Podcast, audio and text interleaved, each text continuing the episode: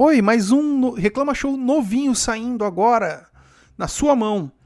Então, essa semana eu conversei com o Tumaki Aruanã, que é um marido da minha cunhada, ou então de alguma forma é um familiar meu. A gente se conhece desde 2013, se eu não me engano, e o que a gente tem vai conversar é muito sobre espiri, espiritualidade. Eu vou deixar aí de propósito esse, essa gaguejada ou então essa tropeçada aí que é linguística, porque sim.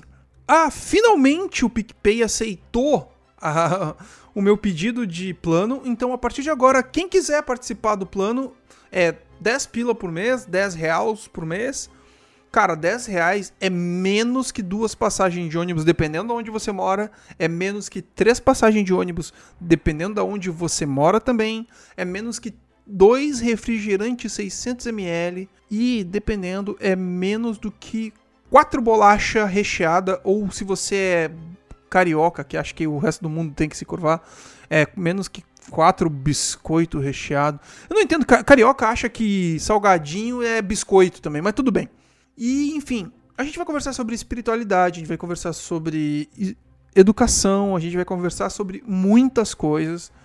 E é um papo muito interessante. A gente vai trabalhar, vai falar sobre educação, espiritualidade, vai falar um pouco também sobre o que, que sobre terapia. Olha, nem lembrava disso. Enfim, tá valendo demais a pena esse papo.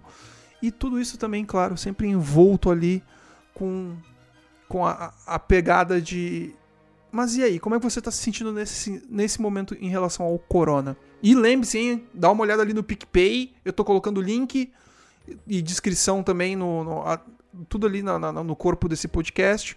Mas a princípio, se eu não me engano, é picpay.me barra agora reclama show, reclama show, tudo junto. E é isso aí vai fazendo o seu plano, vai me ajudando, que daí eu vou conseguindo melhorar cada vez mais. E eu posso dizer que logo mais já tem um, um convidado aí que eu tô trocando ideia e o cara tá aceitando. Cara, vai ser massa, vai ser massa. Até o próximo episódio.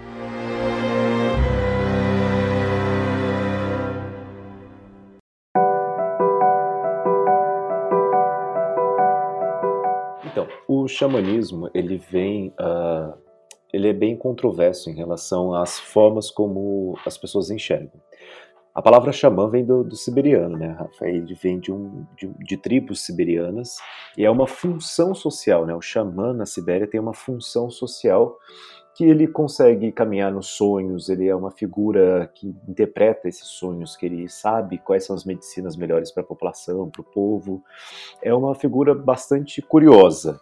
Então, é, pela antropologia foi identificado que esse fenômeno, né, dessa figura curiosa que consegue falar com espíritos, que consegue ver coisas além, que consegue apresentar soluções para a população, né, essa figura meio mágica, sempre foi um fenômeno que aconteceu em todas as culturas, em várias tribos do, no mundo.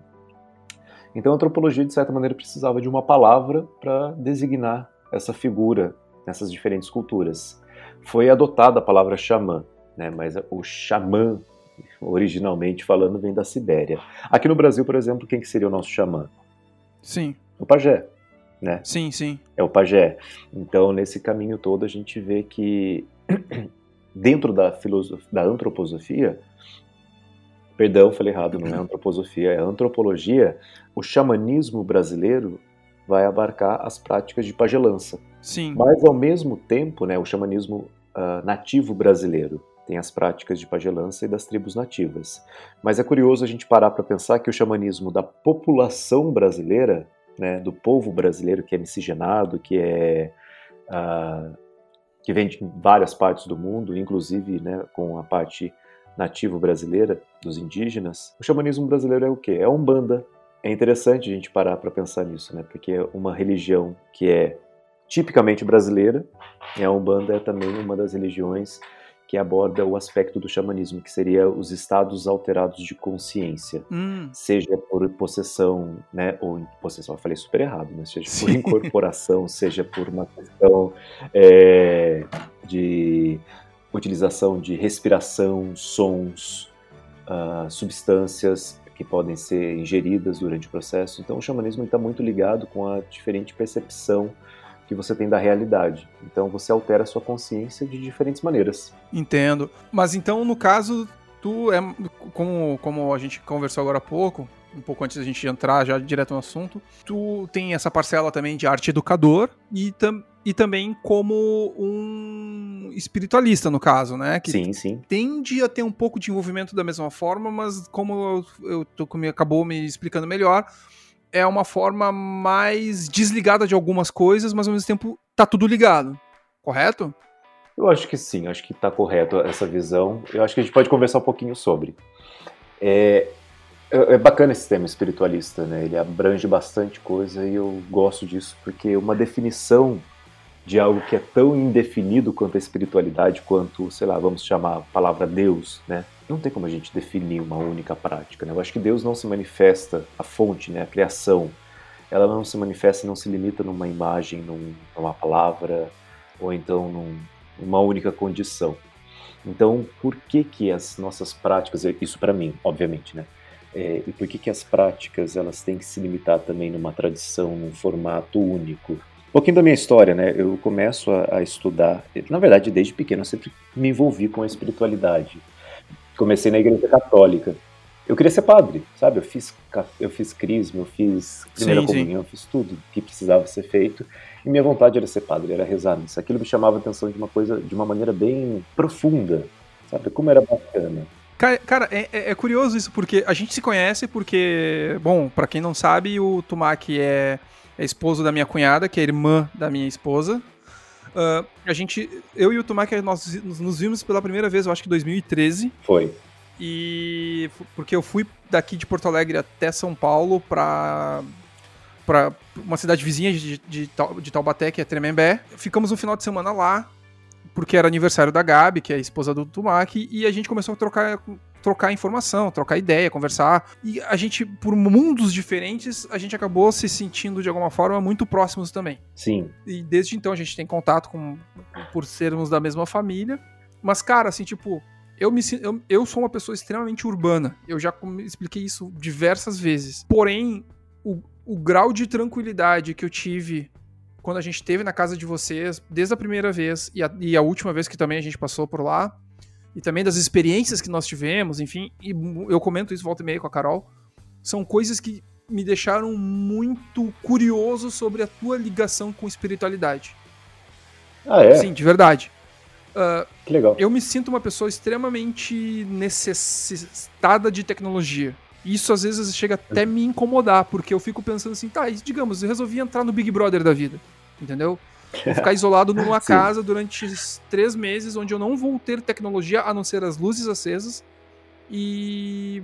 e tá, sim, todos aqueles aparelhos ali da volta que tu pode mexer. Mas, por exemplo, é, celular, internet, computador, uh, algumas coisas que são do dia a dia corriqueiras, como telefone mesmo, eu não vou ter contato. E aí? E às vezes que gente, aquela vez que a gente foi pro, pro, pro templo, pro templo hinduísta, Sim. Ali eu vi que tu te sentia muito à vontade. Então, é, tem muito a ver com isso que eu estava explicando. E aí vem uma, também uma pergunta: é. Uh, eu acabei te cortando um pouco, mas também ela vai acabar se encaixando com o que tu estava explicando. Tranquilo, acho que isso é, faz parte aqui do nosso papo, isso aí, perfeito. A minha pergunta é: o quanto tu te sente à vontade nesse espaço e a primeira vez também que tu começou a perceber de fato que o teu espaço era esse. Você fala no espaço é esse que você relatou em relação ao templo hinduísta ou então em relação à espiritualidade como um geral? Como um geral. Tá. Então, eu acho que eu percebo isso exa exatamente nesse ponto que a gente acabou tocando no início da, da minha infância, né? da questão da crisma. Eu acho que o, a igreja, né? a, a, a presença de um espaço que é reservado e é proporcionado é, é, é, objetivado né, para as pessoas irem lá e se conectarem com algo superior, misterioso ou pacificador. Sempre me chamou a atenção. Então, eu sempre gostei da energia da igreja, da, do, do, objetivo. Então, eu tinha vontade de fazer essa, sabe, de, de, de facilitar esse acesso para as pessoas, como o padre fazia, através da oração e tudo e tal. Só que daí Sim. a gente vai crescendo e a gente percebe que as estruturas de poder elas são muito maiores do que a mente infantil consegue imaginar, né?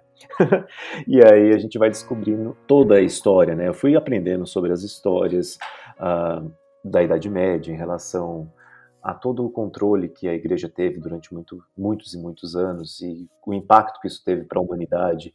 E e as contradições, né? Que a gente eu fui percebendo assim na comunidade local, onde sim, eu vivia, sim. onde eu frequentava, né, a fala das pessoas, a fala do padre, uma ação diferenciada por trás. Então essa hipocrisia começou a me incomodar muito. Eu eu e assim, eu fui me afastando da igreja, e é até interessante, assim, porque eu ia muito para a igreja por causa da minha vizinha. Ah, nossa, eu não sei o quão abençoado eu sou por conta disso, porque os meus vizinhos, né, a família que mora aqui ao lado, que nós crescemos juntos, eles são pessoas extremamente católicas, mas são pessoas extremamente maravilhosas, sabe? É, é quase assustador, assim, como eles são bons, como é bom ter eles como vizinhos. Então, sim, sim. a minha inspiração, a, a de, de seguir nesse caminho sempre foi dessa minha vizinha, que é a Isabel. Tanto que ela é minha madrinha de crisma. Mas eles nunca foram hipócritas, então eu achava que todo mundo era assim. E lá dentro da igreja, conhecendo as pessoas, vendo né, a sociedade, principalmente de uma cidade pequena, a gente foi, eu fui percebendo que não, não era bem assim que funcionava e que existiam outras possibilidades. Então eu comecei a estudar outras práticas espirituais. Sim. E uma das primeiras que eu fui estudar lá com 13 anos de idade foi a Wicca, né? Que seria a bruxaria tradicional. Ah, tradicional não, a bruxaria moderna, perdão.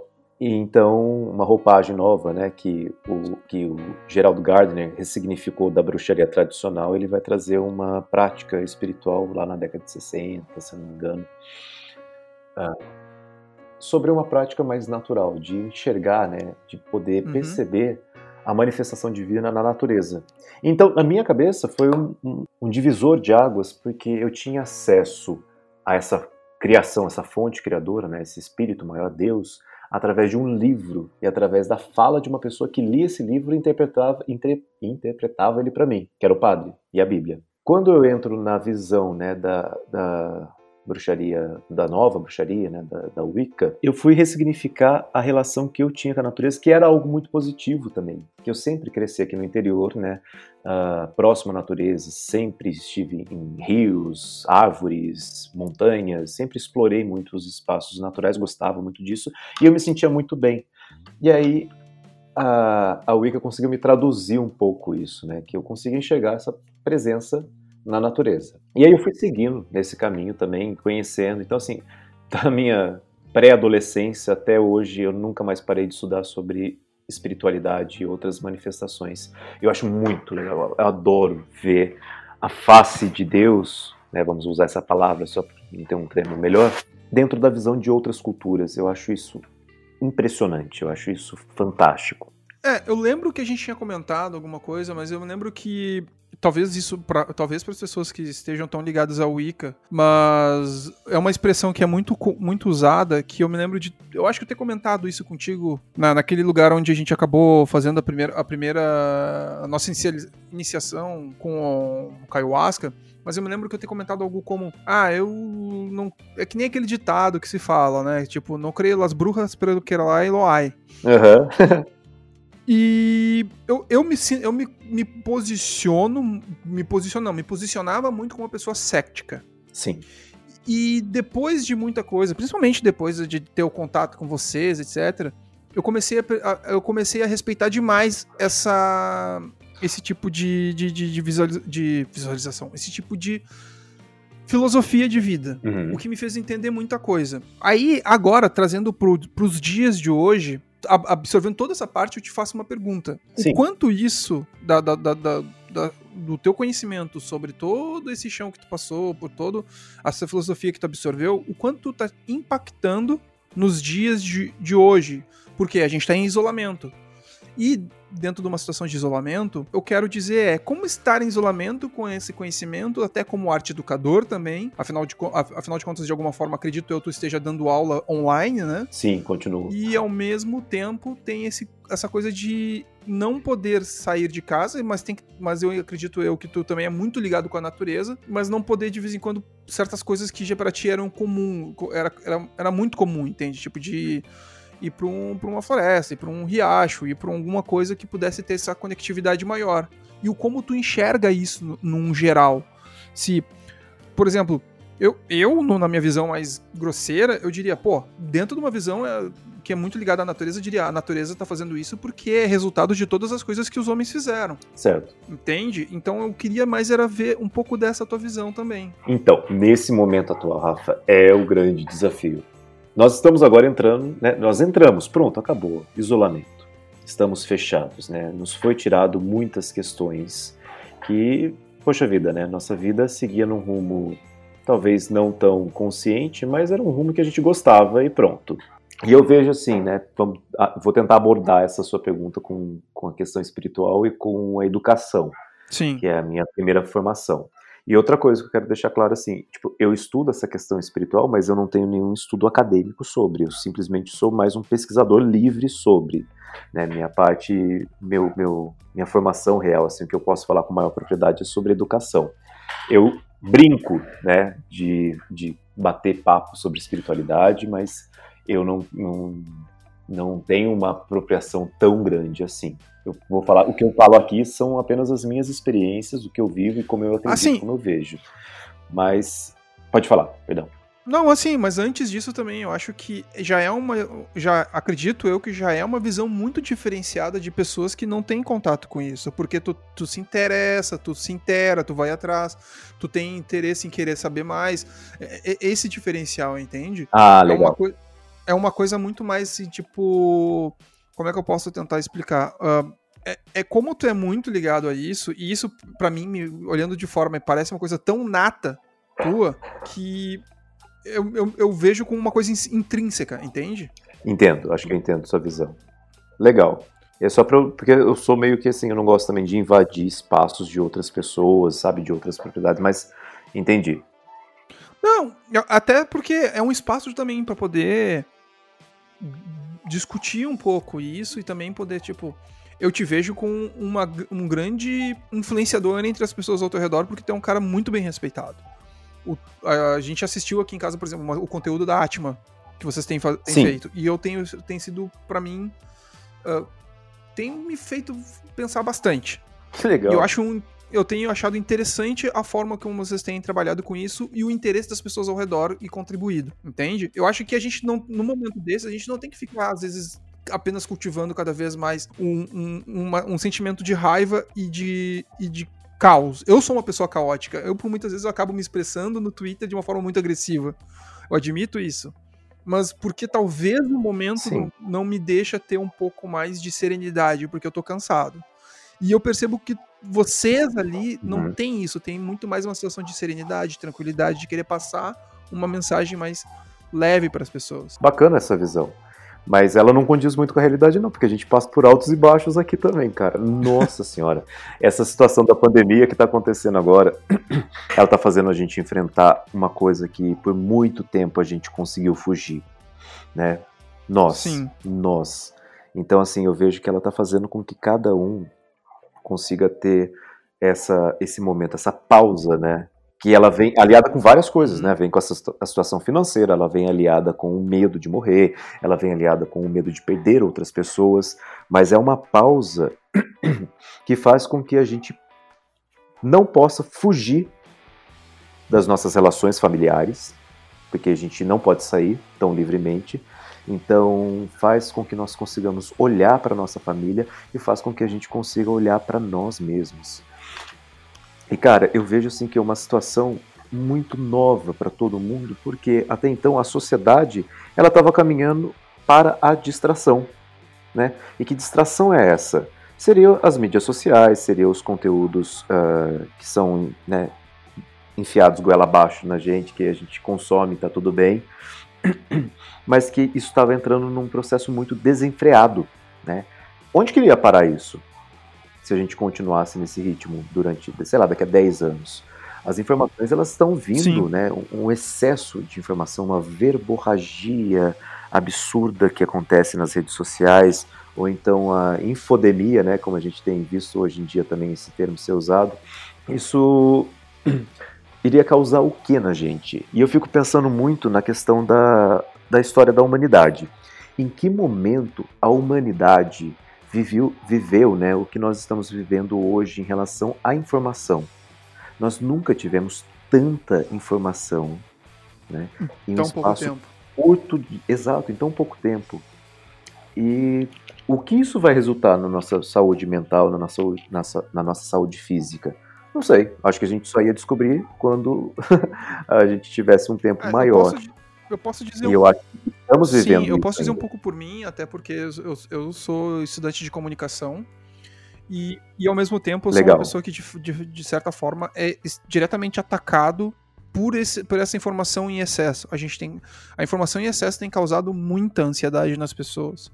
Porque as redes sociais, de alguma forma, elas, uhum. com essa coisa de de atualização a cada segundo faz com que as pessoas queiram estar acostumadas, acostumada não, queiram estar atualizadas a cada segundo.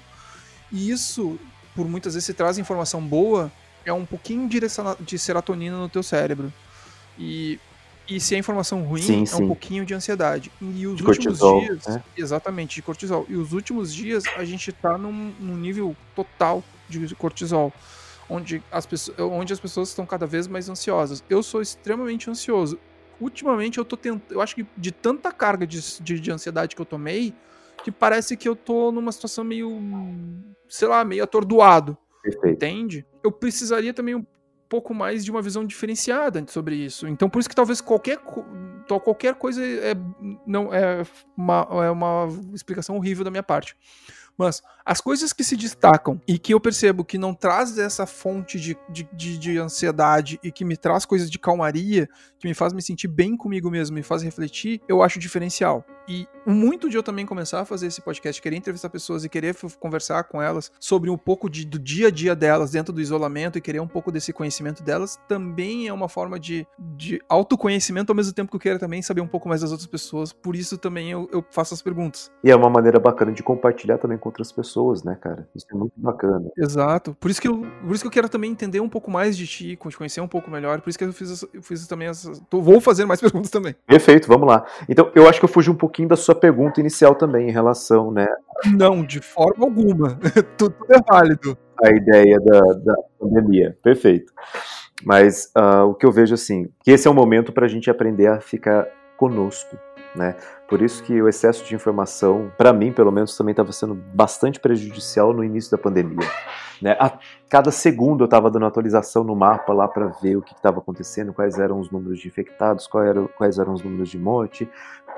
E chegou no momento que eu de certa maneira, perdi a, a, conexão comigo mesmo. E eu percebi, e eu fiquei um pouquinho ainda nesse, nesse momento obscuro, né? Tipo, o que está acontecendo? Sim. Nesse momento que eu mais precisava da espiritualidade, eu não sinto nada, eu não vejo nada, eu não consigo. Mas na verdade era simplesmente porque eu não estava dando abertura. Né? A minha mente ela estava tão fechada na questão das preocupações e no medo que eu perdi conexão total com, vamos dizer, uma espiritualidade externa e com a minha própria essência. E eu percebi, não, para. Eu tenho que parar de, de acessar o Twitter, eu tenho que dar um tempo no Facebook, eu, tenho que, eu preciso parar de acessar o Instagram, eu preciso parar de ler notícias e focar no que eu preciso para mim, que é simplesmente ouvir. Eu acho que é a escuta, não é nem ouvir, é a escuta. A escuta do meu ser, a escuta do meu corpo, a escuta do meu sono, a escuta do, do, das minhas necessidades fisiológicas. Eu comecei a me ouvir mais. É muito engraçado, né? Mas eu vivia uma vida que eu acordava às seis e meia, sete horas da manhã, ia dormir a uma da manhã.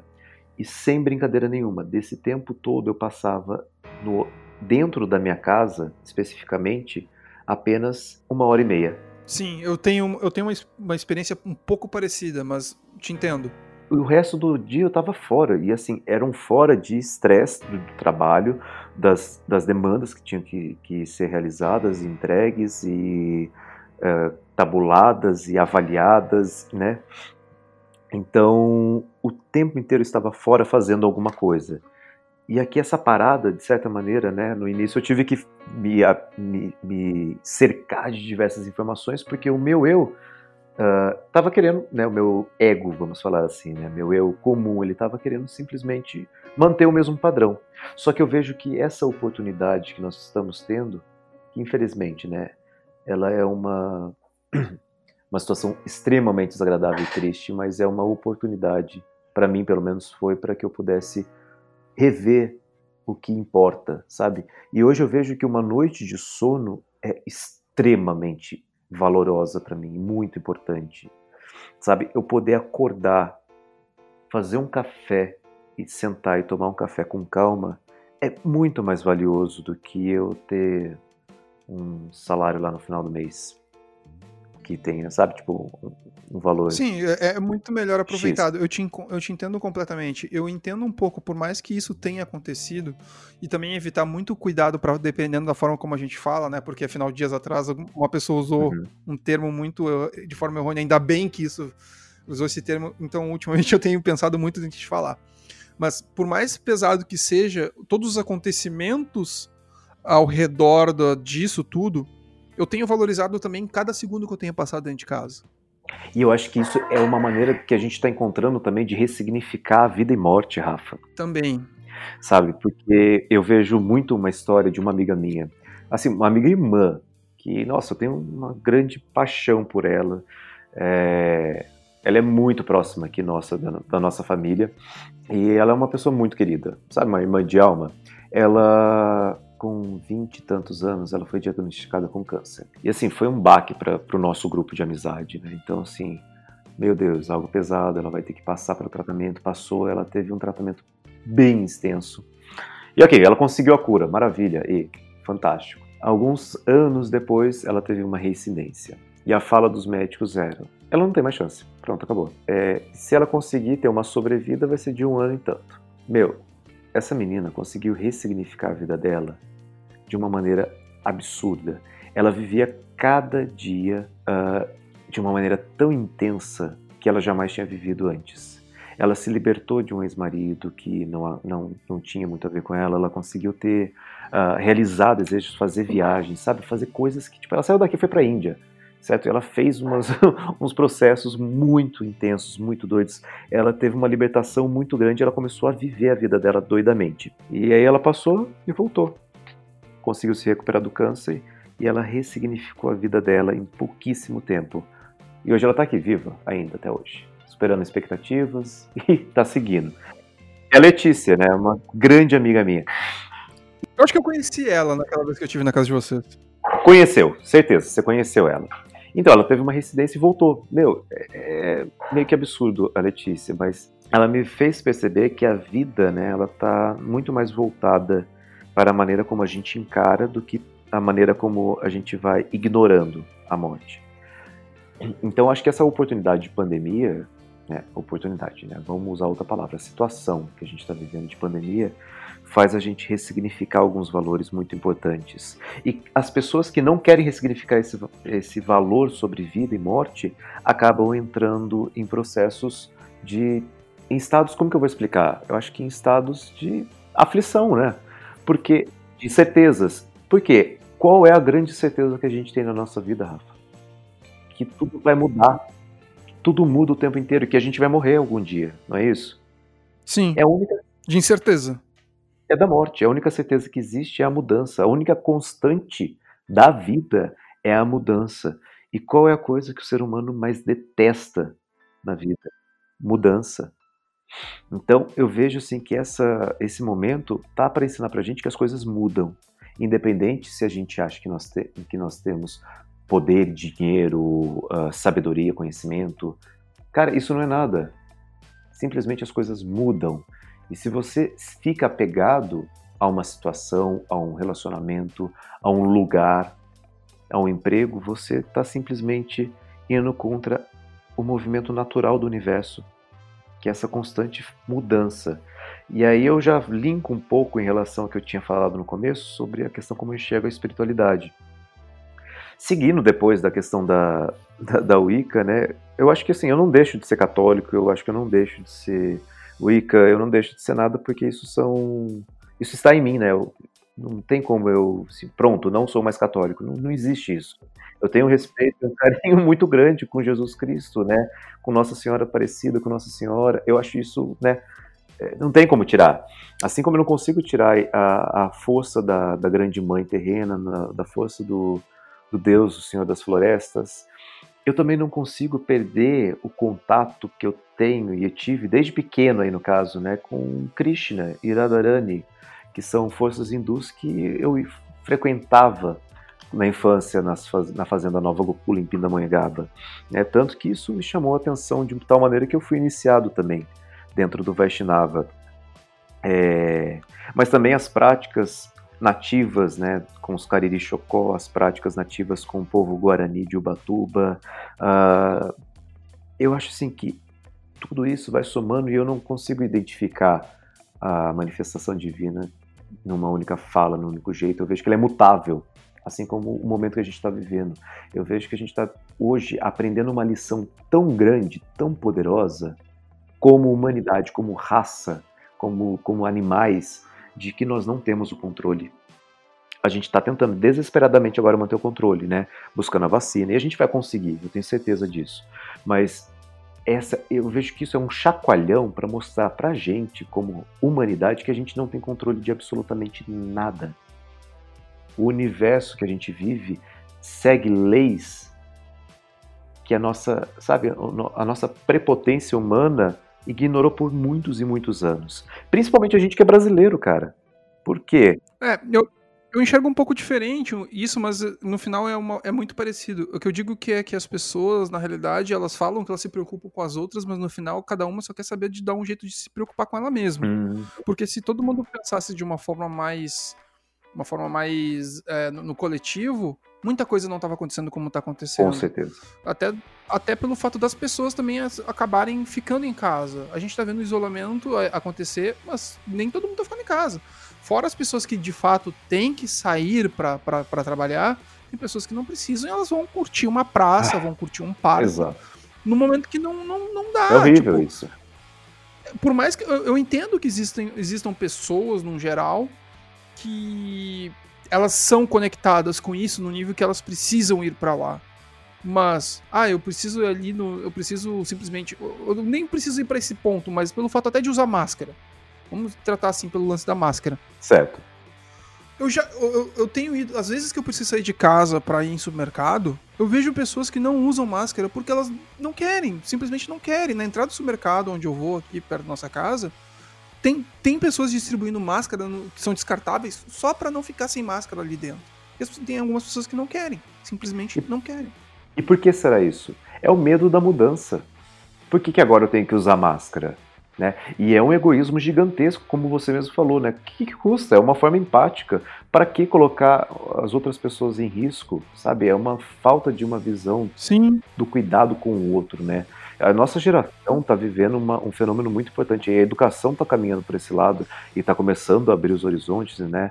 Em relação a, ao cuidado. O cuidado é essencial para a nossa raça, né? É fundamental. A gente só sobrevive. Uma criança pequena, ela só sobrevive porque ela tem o cuidado de outra pessoa. Qualquer outro animal, né? Um cavalo, por exemplo, ele nasceu ele já sai andando, ele já sai trotando, né? O gatinho pequeno também, ele vai precisar do leite materno tudo e tal, mas ainda assim, ele já está quase completamente desenvolvido, né? São poucos dias, meses, né, que ele para ele já ser um gato formado, que ele vai conseguir caçar e tudo e tal. O bebê humano.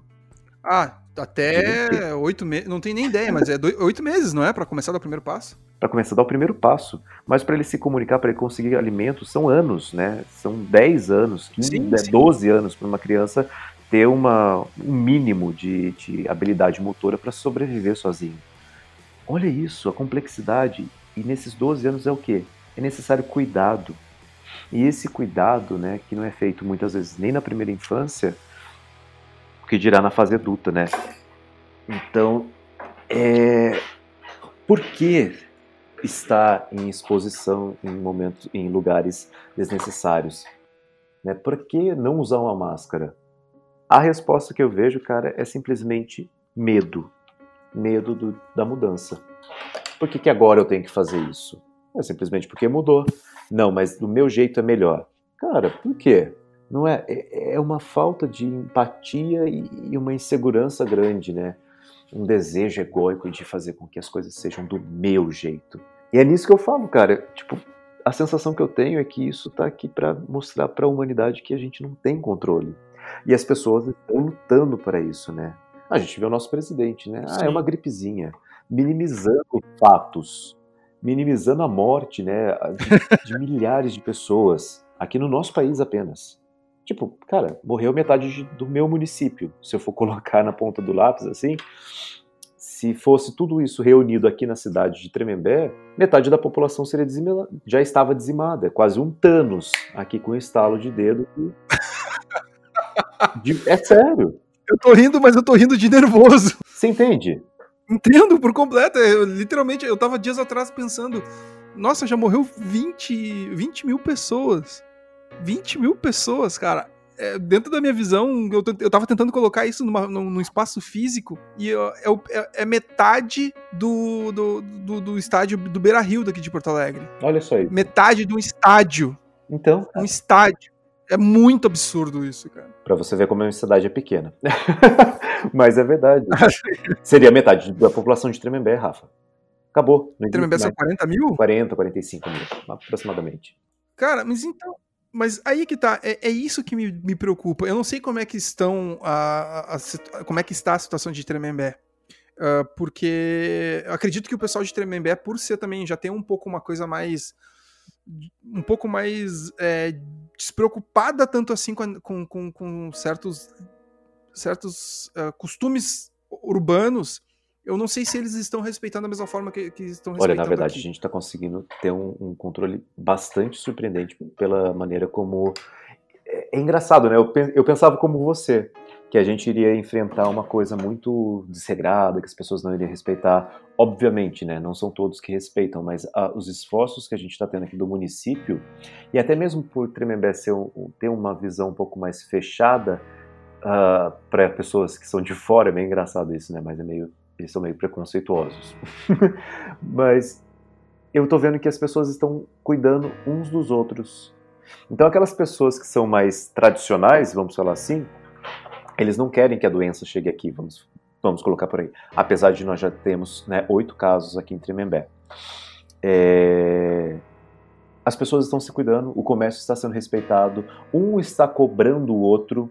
Eu não sei nem ah, isso é ótimo. É uma questão de cuidado, só uma questão de tipo, né, eu vou fazer isso por mim. Pode ser, mas eu vejo que as pessoas estão cobrando umas às outras. Não, mas isso no geral é ótimo. Eu fui no supermercado e eu assim, eu me surpreendi, que eu fui em Pinda, no supermercado lá, o Chibata, e tinha um cara lá que tava com a máscara pra cima.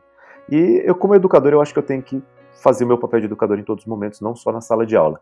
E eu cheguei pro, pro responsável ali do supermercado e falei, olha, tem um rapaz lá sem máscara. Pode? Daí ele falou, não pode, vou lá conversar com ele. E na verdade o cara não fez nada. O cara ficou sem máscara, tudo bem. Fechou, né? Em Tremembé, no supermercado, ontem, cara, de verdade. Eu tava lá e entrou um rapaz assim, mó bonitão, sem máscara. E ninguém viu. Mas ninguém viu não por fazer vista grossa, porque realmente ninguém viu. E eu tava lá passando minha compra no caixa e eu falei, moça, as pessoas podem entrar sem máscara aqui? Ela falou, não, de jeito maneira. Eu falei, então, aquele rapaz tá sem máscara, né? Eu acho que é importante informar ele. Ela falou, nossa, só um minuto. Ela virou, cara, sério, foram cinco pessoas para cima do homem. foram cinco pessoas. Falaram, cara, o que, que tá acontecendo sem máscara? Foram lá, enfiaram a máscara nele, tipo, o cara falou, não, não vou usar. Eu falei, então eu vou pedir pro senhor se retirar. Ou o senhor usa a máscara ou o senhor se retira. E o cara, ok, colocou a máscara. Tem pessoas que, vai, né, que, que não vai aceitar a mudança e que a gente vai ter uma, uma, uma, ação mais coercitiva, né, dessa maneira. Eu me senti, Mas me eu... senti muito confortável com essa história. Eu também. Saber que as pessoas estão se preocupando, né, principalmente na comunidade onde você tá, é muito saudável para a mente, sabe? Você sabe, você porque é um é, é, um vírus, né? A gente não enxerga o perigo. Sim. A gente sabe que está, nós sabemos que estamos em guerra, mas a gente não enxerga os aviões, a metralhadora e nem as balas. Mas a gente sempre tem a tensão da guerra. Mas saber que as pessoas estão se protegendo, cara, tirou um, grande peso nas minhas costas ontem. Saber que as pessoas estão preocupadas. É, é uma coisa que eu acho que é, é impossível de. pelo menos eu acho impossível de não se preocupar. E, e as pessoas passarem assim, tipo, dizendo que ah, isso não é nada demais para mim, me deixa numa preocupação constante.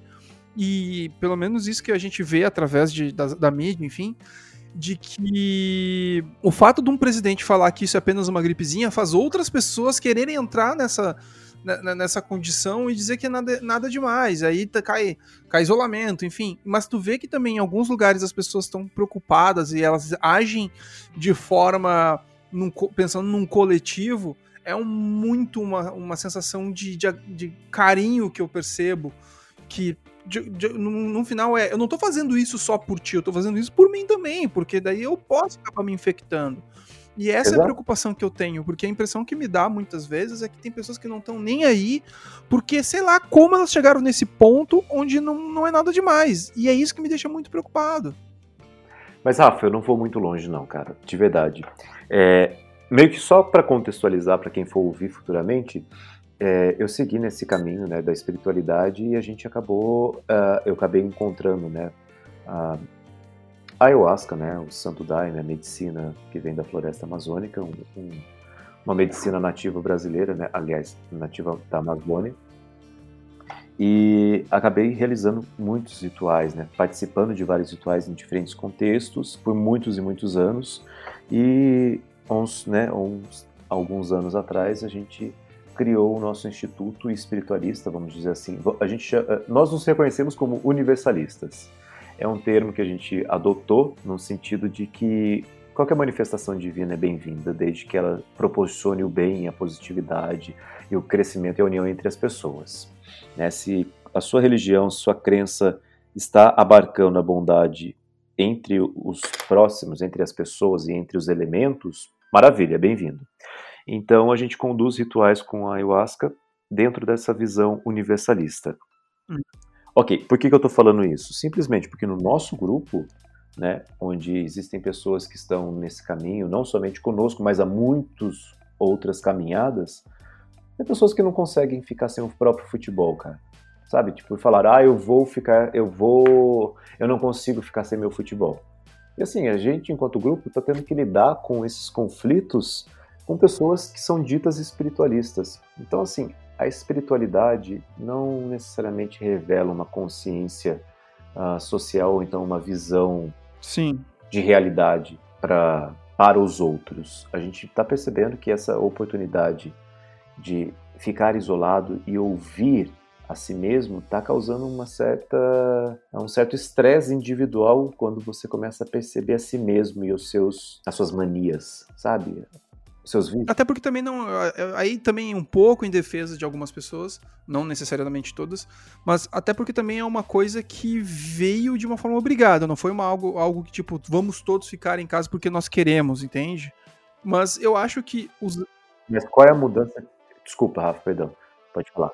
Mas eu acho que isso poderia ser a favor, assim, sabe? Tipo, ah, já que vou ter que ficar em casa, então tentar aproveitar esse espaço para poder aumentar esse conhecimento pessoal e também até de outras coisas. Exato. Qual é a mudança que vem na nossa vida que a gente gosta? Né? Não sei. Existem surpresas boas, mas tem muitas mudanças que vêm, né? Tipo assim, que nem na sua casa, cara. Quando vocês estavam lá na praia, eu fiquei sabendo que né, teve um vazamento absurdo que vocês, cara, molhou tudo aí na casa de vocês, né? Inundou a casa de vocês. Foi um Sim. fator de mudança extremamente estressante. Vocês queriam isso? Vocês queriam ficar secando o colchão? Depois não queria, né? Mas não, aconteceu. então eu vejo é, que a, a, mudança ela vem. Mas eu lembro de uma frase que, nossa, posso estar muito errado aqui, mas eu acho que é de Martin Luther King, que ele fala, ou, ah, nossa, eu estou muito errado, mas a frase consiste no quê? Que eu nunca perco, ou eu ganho, ou eu aprendo. Agora eu só preciso confirmar se é de Martin Luther King, eu acho que é de Martin Luther King. Então ele afirma que ele nunca perde, ele sempre ganha ou ele aprende.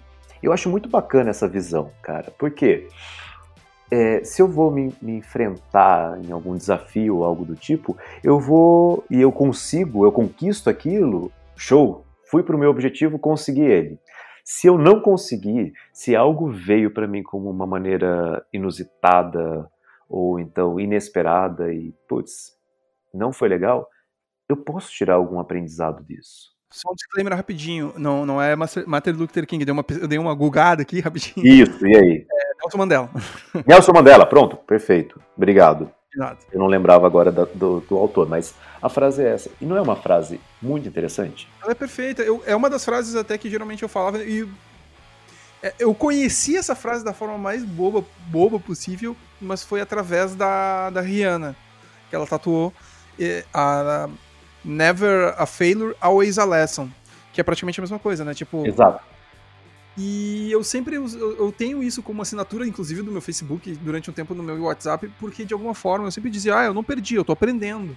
Mas eu nunca imaginei que era por causa do Nelson Mandela. E agora que tu citou ela, eu fui atrás e, nossa, cara, tipo, tava mais ligada a mim do que eu imaginava. Olha só que bacana. E é isso, é sensacional essa frase, porque simplesmente te coloca numa perspectiva de que você está em crescimento. E é isso que eu acho que a espiritualidade é, cara. Eu acho que é isso que a educação é.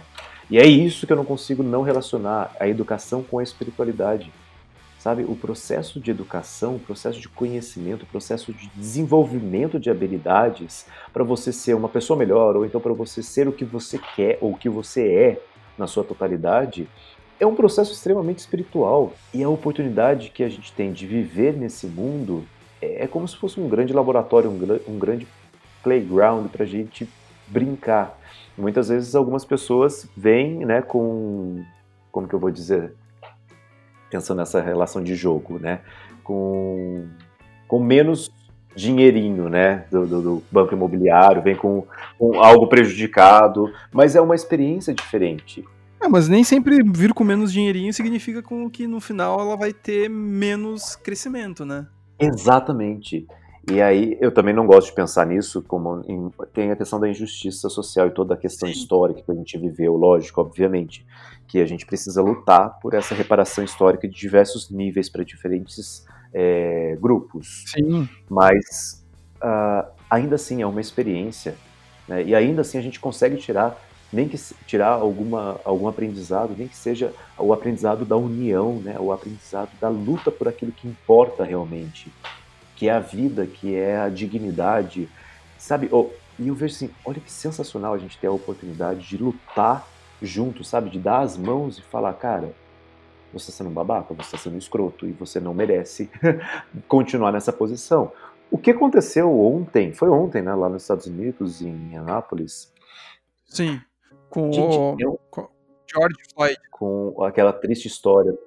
Isso, com aquela história absurda, né, do policial, juntamente com, sei lá... O fato do policial ter matado... O processo racial ali. E o movimento que isso repercutiu das pessoas, né, a ação dele é uma ação monstruosa, mas o movimento, a, a, a resposta da população né, que é agressiva, que é violenta, mas mostrar que não, não mais. Mas aí a gente pode citar Paulo Freire, né? Exatamente, o oprimido se torna opressor. Nunca, nunca responder. Não, não quer dizer, eu posso estar confundindo, mas o, o, Paulo Freire fala nunca, nunca comparar a atitude do oprimido com por causa da reação do oprimido com a do opressor. Exato. O que que acontece que o Paulo Freire coloca é, assim como o Boal também vai colocar um pouco né, no teatro do oprimido, que é uma coisa natural. Né? O oprimido, de tanto ser oprimido, uma hora ele tem o desejo, ele almeja ser o opressor. Mas isso num nível inconsciente. Por exemplo, o patrão que maltrata o funcionário. O funcionário é oprimido o tempo inteiro pelo patrão. Ele chega em casa e muitas vezes inconscientemente ele vai humilhar a pessoa que ele acha ser submissa a ele. Pode ser a esposa, o filho, né? No caso da esposa, se ela é oprimida pelo marido, ela pode. É um desenho super bobinho, né? Mas ela pode simplesmente oprimir o filho, certo? Então, assim, é um jogo de uma angústia emocional que a gente vê na pedagogia do oprimido como algo natural, que acaba acontecendo. É um ciclo vicioso. E quando a gente rompe né, as estruturas do, da classe oprimida, que ela percebe que ela é oprimida e que ela está sendo oprimida e que é extremamente injusto, e ela revida isso, aí entra nesse aspecto que você falou. Perfeito, que não dá para comparar anos, né, décadas e séculos de opressão com o resultado de uma resposta da classe oprimida. Sim, até tem alguns lugares que acaba dizendo assim, dependendo como tu reagir, tu acaba quebrando o ciclo, só simplesmente, sei lá, digamos, tu tá andando de bicicleta e aí um carro uhum. cola atrás de ti, mas só que tu tá dando espaço, porém o cara da bicicleta, quer dizer, porém o cara do carro, do carro. não quis pegar esse espaço que tu deu e ele buzina. Só que ele buzina esperando uhum. uma reação tua que tu vire para ele e grite. E simplesmente tu desce da bicicleta e dá espaço para ele, ele vai por muitas vezes travar. Porque ele esperava uma resposta agressiva e tu tem uma resposta. Exato. Pensando num coletivo e aí tu quebra um pouco dessa, dessa, dessa expectativa agressiva, né? Que, tanto que muita gente fala assim, a pior coisa que tem é discutir com uma pessoa que vai falar assim, não, realmente, eu reconheço, eu tô errado, desculpa. Isso... Você desconstrói, né? é, você quebra a expectativa da pessoa que esperava por um conflito e ela tem uma, uma aceitação. Exato. E nesse processo uh, de mudanças de paradigmas, né? O que a gente está vivendo é uma grande mudança de paradigma, né? de um conjunto de crenças individuais e sociais. E eu vejo até mesmo mundiais, né, como uma como raça. Eu vejo que a gente está numa oportunidade de uma, uma, chance de conduzir as coisas de uma maneira melhor, de conduzir né, a nossa, as nossas relações de uma maneira mais empática, de uma maneira mais humanitária, de uma maneira que a gente consiga escutar as necessidades dos outros. Eu vejo que é um, um ponto né, muito precioso, ao mesmo tempo que é tão delicado e frágil, né, por tudo, a gente está tendo uma oportunidade de mudança, de encontrar novos caminhos, encontrar novas maneiras de nos relacionarmos e olharmos para o outro, sem necessariamente apenas com simpatia, né, com sorrisos, mas também com empatia. Bom, e tem uma coisa assim que eu gostaria de também de entender um pouco mais, que uma das essa coisa que eu gostaria de entender é mais assim, tipo, por exemplo, com todo esse isolamento que a gente tem tido, com tudo isso, o que tu, de, vocês têm feito com a intenção de poder não pensar sobre isso, mas como uma forma de, sei lá, tipo, desestressar, desestressar mesmo? O que vocês têm feito em relação a isso? Olha, eu acho que a gente não tem feito pelo menos eu falo por mim, não, não posso falar pela minha esposa, pela Gabi, mas eu não consigo não pensar no que a gente está vivendo. Eu muitas vezes começo a meditar sobre, né? Eu acho que isso me deixa mais tranquilo. Eu parar um tempo para silenciar minha mente, para silenciar meu corpo e me abrir para respostas, me abrir para as possibilidades, é, para mim, sabe, para o que eu preciso fazer frente a essa situação. Eu acho que é a maneira como eu estou conseguindo lidar melhor com, com, a situação. Chegou um momento que eu estava meditando e, e, de repente veio: e se você pegar esse, uh, esse corona, né? E se você ficar contaminado? É uma possibilidade real. É muito plausível, né? Isso acontecer e de repente a minha estrutura corporal começou a ficar tensa, né? Tipo, meu Deus, vai morrer, pode ser que não aconteça nada, pode ser que fique mal, pode ser que precise ser entubado, sabe? Vem todas as possibilidades e eu vejo que todas as possibilidades vão gerar sempre o mesmo resultado, que é a mudança. Eu pegar e não acontecer nada comigo vai gerar um processo de mudança como, com, com quem eu me relaciono. Eu pegar e ficar gripado vai mudar a maneira como eu me relaciono com o meu corpo. Eu ficar entubado e morrer vai mudar a minha relação de corpo físico para ser espiritual. Então todas elas vão me levar para mudança. O que me ajuda bastante nesse processo e que me deixa muito mais vivo, trazendo a história da, da Letícia, que é ressignificar o tempo de vida que eu tenho eu não sei quanto tempo eu vou viver. Agora, principalmente, parece que meu tempo de vida está menor, sabe? Eu não sei. Então eu começo a olhar o dia a dia com os olhares de que, putz, pode ser que logo eu não esteja mais por aqui. Então deixa eu aproveitar o que eu tenho por aqui. É meio estranho isso, né? Meio macabro. Mas. não, pelo contrário, porque eu acho que não é muito difícil diferente da forma como eu tenho. Eu, pelo menos, não posso dizer pela Carol. Uh, eu tenho encarado um pouco de viver um dia de cada vez para não. Exato. Não entrar no, no, no, numa espiral de, de, de, de, loucura, assim. Porque se for o caso, quando vê, eu tô, eu tô realmente ansioso mesmo de, a ponto de, de, de começar a me dar falta de ar. E e no começo de todo esse isolamento, eu tinha Sim. falta de ar. Sim. A ponto de eu pensar assim, meu Deus, peguei corona, sabe? Sim. E aí, aos poucos, eu começava assim, não, calma. Primeiro te informa melhor. Aí eu me informava, aí eu lia. Aí assim, ah, a, a falta de ar por ansiedade, ela pressiona muito a garganta. A primeira coisa que eu sentia, não, é a garganta, tá é ufa. ansiedade. Beleza, ufa. Ainda bem que é só. Só ansiedade. só ansiedade. É só ansiedade, exatamente. Morrer não é só ansiedade. É, não vou morrer. Mas é como tu tinha dito ah. antes também. É um, é um período que eu tô me descobrindo maior, melhor. Um pouco antes de entrar em isolamento, eu tava fazendo terapia.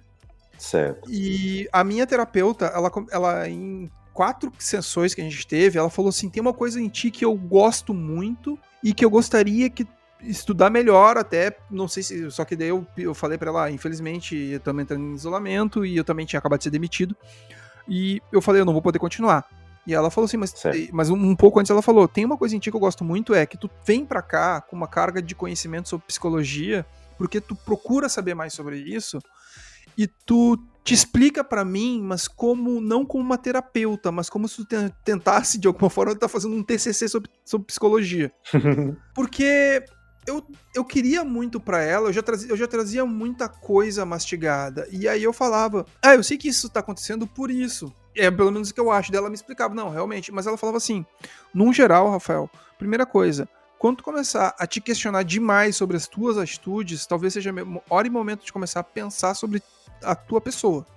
Querer se conhecer mais. Outra coisa, tem que parar de também de ficar de pedindo desculpas por coisas que não são tuas culpas. E aí é um momento de aprendizado também. E outra coisa é, certo. se tu acha que tem que falar alguma coisa para alguém, é hora e momento de falar coisa para alguém. Muitas vezes não vale a pena tu guardar isso para ti, tu levar isso pra cama e te ficar e ficar te corroendo durante dias. E então os... o mal que vai ser feito vai ser para você mesmo, né? Exato. Por muitas vezes também, claro, pegar uma, uma pessoa aleatória e falar, ah, vai não sei o que, vai sair xingando a pessoa, não vai me adiantar em nada. Acho que não.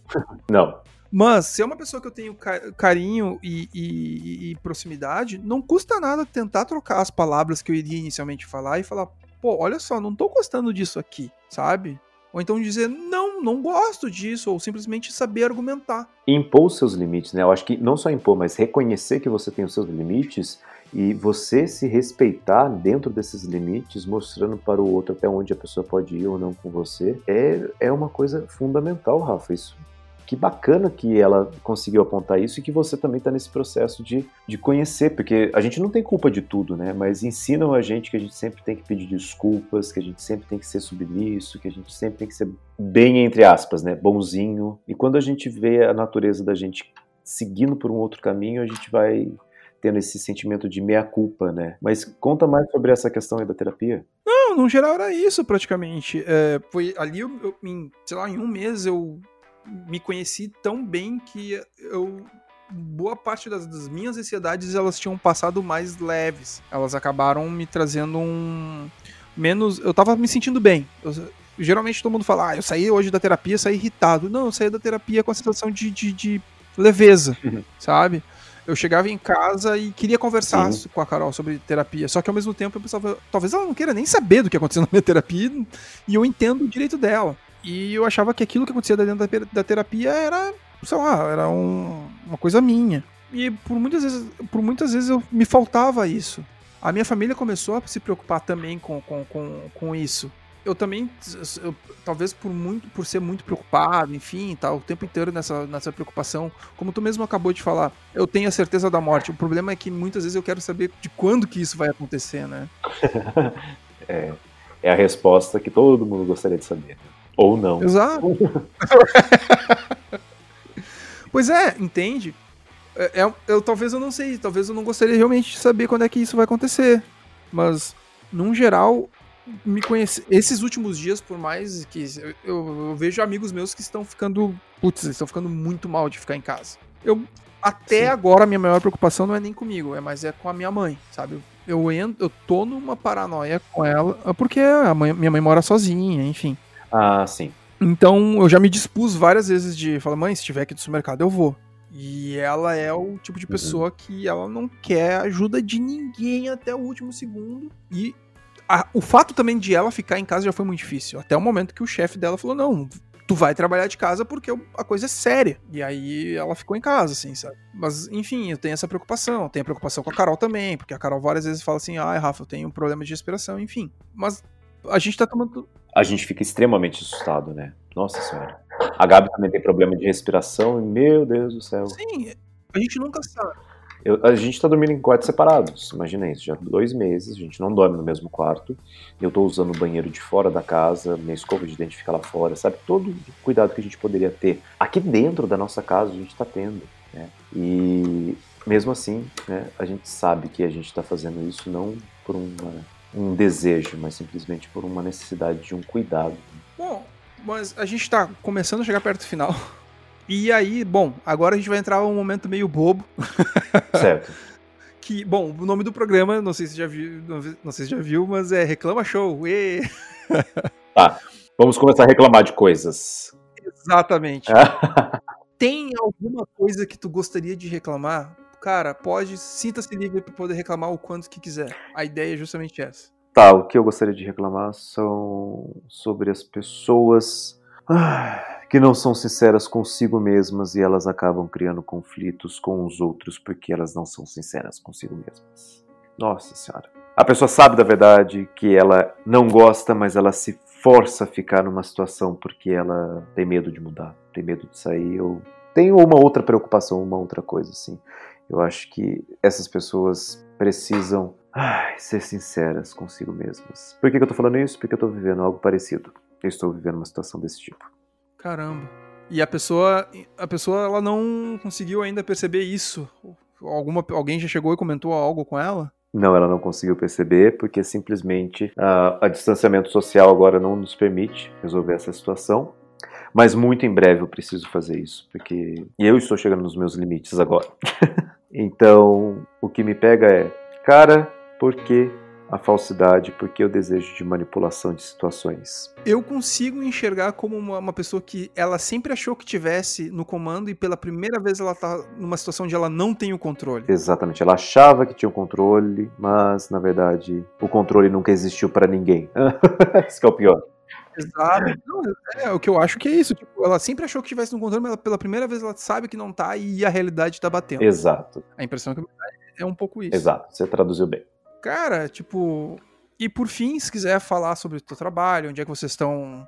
Tem feito as lives, como é que faz para te achar? Ah, bom. É, bom, nós temos o Instituto, como você falou, né, o Instituto Atma. Através do site institutoatma.com você tem um pouquinho mais do, da nossa história, você consegue acessar ali algumas informações. Temos também a página no Facebook e no Instagram. Nós fazíamos, né, conduzíamos rituais com ayahuasca para um grupo bem limitado, né, de no máximo 15 pessoas, duas vezes por mês. Estamos num processo de construção, né, de uma bioconstrução num sítio Monteiro Lobato. Então você tinha perguntado, né, como que está o seu contato com a natureza? Eu confesso que eu consigo sair do isolamento social para ir para um isolamento natural, porque o nosso sítio ele fica, né, a gente acessa ele de carro, uma hora de carro, e ele é fim de estrada, ninguém anda lá, ninguém passa por lá. Então lá eu tenho garantia de isolamento total. Uh, e eu estou indo amanhã para lá.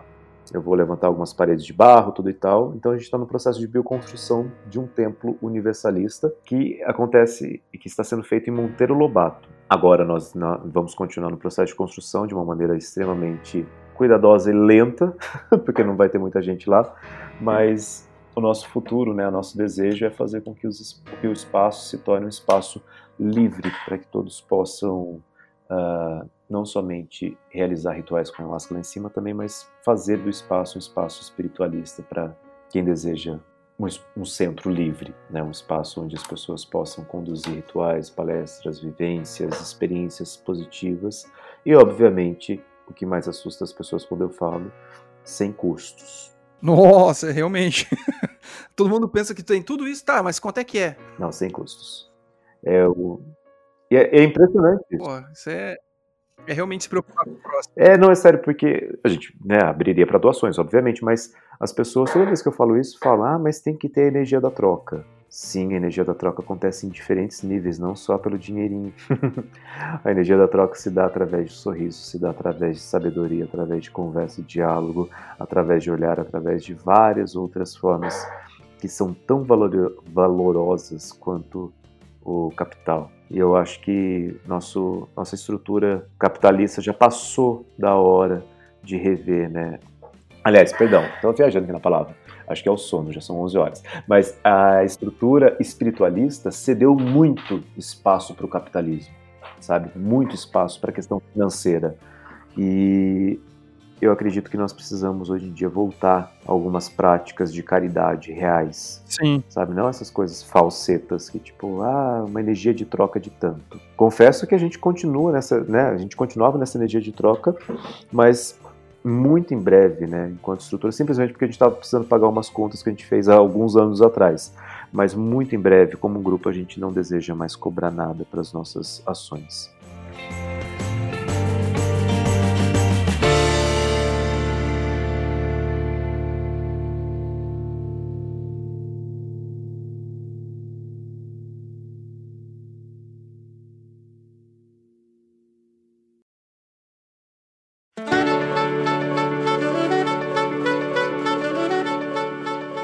Oi, e aí? Tudo bom? Gostaram? Ótimo esse episódio, né? O Tomaki é um cara muito foda, ele tem muito conteúdo, ele é um cara. um dos caras mais espirituosos que eu já conheci. Nem sei se existe essa palavra, mas manja muito de espiritualidade, manja muito de, de ensinar. Ele é um ótimo professor e ele é um cara que sabe conversar contigo com muita tranquilidade. Eu gostaria de dedicar esse episódio pro meu padrasto que acabou de ir nesse domingo, dia 31. Uh, é, praticamente eu tô aqui editando as últimas partezinhas, enfim. Mas eu gostaria de dedicar esse episódio para ele, que foi um cara que ajudou na minha criação. Ele foi um cara extremamente presente e bom, eu não tenho palavras. Só gostaria de dedicar isso para ele onde tu estiver, eu gostaria que tu estivesse feliz pela pessoa que tu ajudou a construir. Sério. Foi um cara muito foda. Isso aí, eu vou ficando por aqui até semana que vem. Espero que vocês não fiquem chateados, mas eu sei que o final desse episódio foi um, um pouco diferente, mas é isso aí. Até a próxima, até semana que vem. Ah, sim, assine o PicPay. Vocês me ajudam a melhorar cada vez mais um pouquinho as produções e também os convidados que podem vir. Não que eu vou pagar os convidados, mas eu vai crescendo e aí eu vou poder falar: olha só, quantas pessoas estão ouvindo o podcast, vai ser legal, vem com a gente. Até a próxima, tchau, tchau.